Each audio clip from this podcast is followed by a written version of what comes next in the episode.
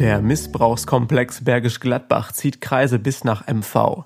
Am Mittwoch wurden auch hier Gebäude und Wohnungen durchsucht. Mehr dazu erfahren Sie von mir im SVZ Audiosnack am Donnerstag um 8 Uhr.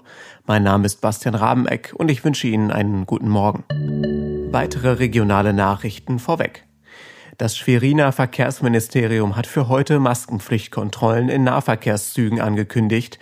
In den Zügen der RE1 zwischen Rostock, Schwerin und Hamburg soll verstärkt überwacht werden, ob Reisende eine Mund-Nasen-Bedeckung tragen. Dazu sollen neben dem Zugpersonal drei sogenannte Präventionsteams der Bahn im Einsatz sein. Maskenverweigerern droht in MV künftig zwischen 50 und 150 Euro Bußgeld. Der Streit eskalierte, also überwältigte er seine Lebensgefährtin, sperrte sie im Auto ein und fuhr mit ihr in ein Waldstück. Dort fuhr er sich fest und flüchtete schließlich. Im Prozess um die Entführung seiner ehemaligen Lebensgefährtin auf der Insel Usedom hat der Angeklagte nun ein Geständnis abgelegt.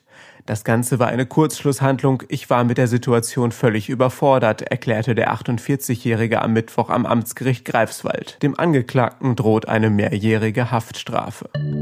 Der Missbrauchskomplex Bergisch Gladbach zieht Kreise bis nach Mecklenburg-Vorpommern. Am Mittwoch fand eine bundesweite Razzia wegen Kindesmissbrauchs, Besitzes und Verbreitung von Kinderpornografie statt.